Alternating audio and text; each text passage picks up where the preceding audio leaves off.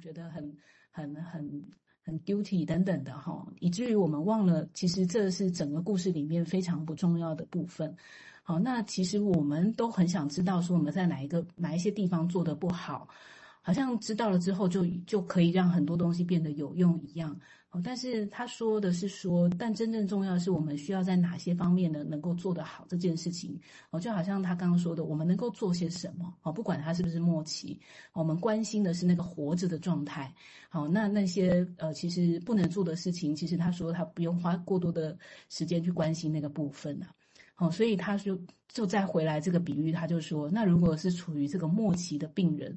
我们也就想想说，那他还有什么好的地方？好，或者是说你会怎么对待老老年人的这个病人这样子哈？这个是他用到的一个一端哈，是在讲呃比较接近死亡。那等下他会讲小孩哈，就是比较接接近出生的哈。好，那我先在这边停一下好了。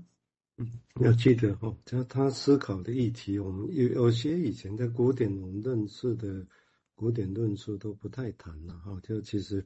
你包括弗洛伊德在讲生跟死，他把它推到本能去，其实跟维尼狗后面在讲那种米比用，他们现在在讲那种，他们这种死是真的，小孩子出生之后环境的问题就在生生死死那种死没，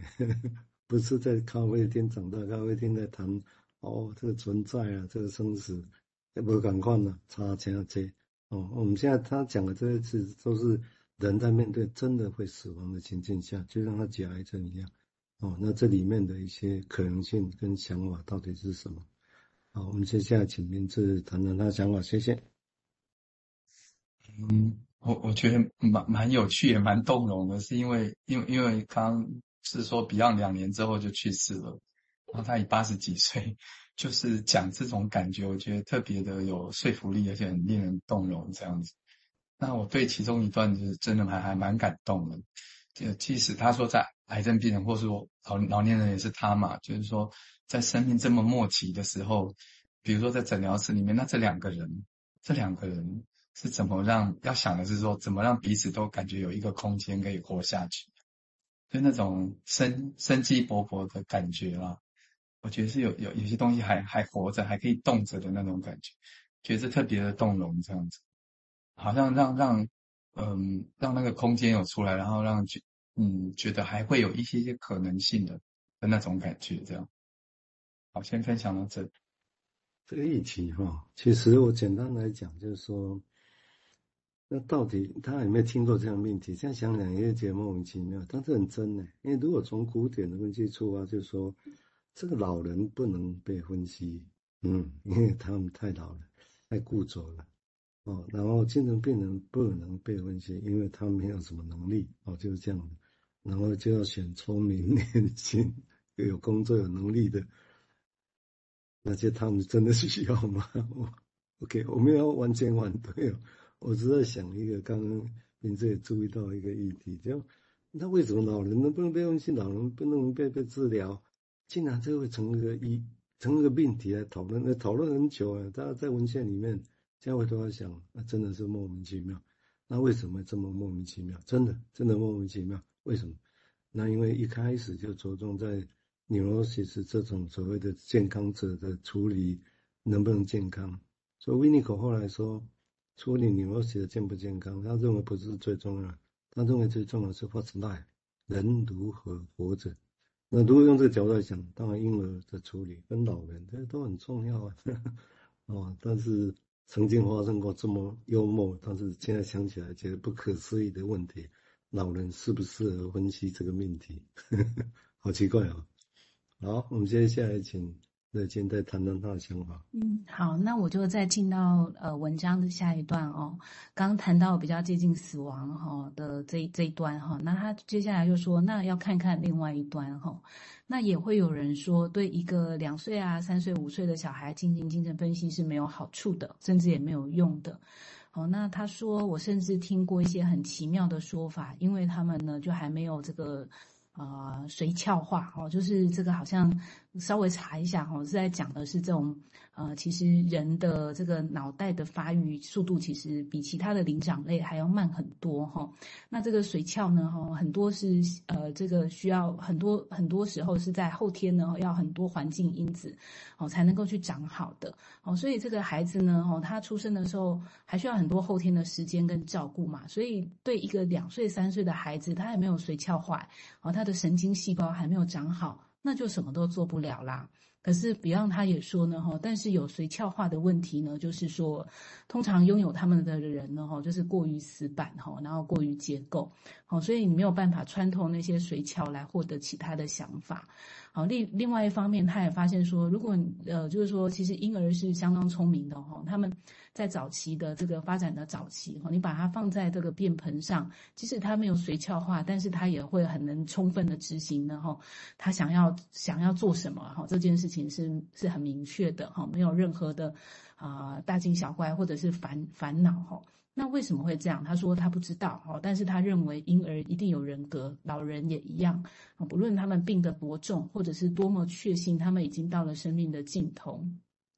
那他说，如果有的话也没有问题哈。那不论那个时间的呃是几天几周，或他只能再活几个月，只要从那一刻起呢哈，其实，在这些时间的呃流沙里面呢哈，常常就是不复存在了哈。这个时间很容易流走，可是这件事情呢呃，他不认为呃跟年轻年年轻年老然后有太大的一个关系这样子。好，那他就说，再一次我们再回头再想想看，这个解剖学啊，然后生理学啊，还有心智，好，他就是问说，那能不能去照顾一个有病的心灵啊？好，这个是马克白问的问题哈，那指的是这个马克白夫人的梦游哈，那答案大概是这样子哈，那我想这边就比较有一个比较英国式的引经据典呐，好，他就说在剧本里面呢，他就说，嗯，现在还不行，但四百年后呢，哈，我再告诉你我们能做些什么。哦，四百年呢？好，这个就是对于一个有病的心灵，到底还能不能被照顾？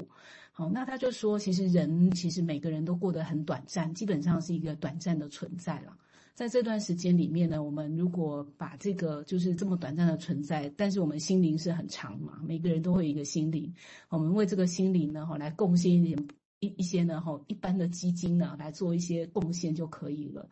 好，那。确实会有一些东西是跟遗传比较有关的哈，这种基因遗传的规则。好，但是呢哈，Beyond 也提到说，我们必须重新考虑这个后天的特征。好，实际上呢哈，它是怎么传播下来的？好，这也是他后面呢哈要要讲的，要提醒呢哦，就是治疗者的部分这样子。我也先停在这好了。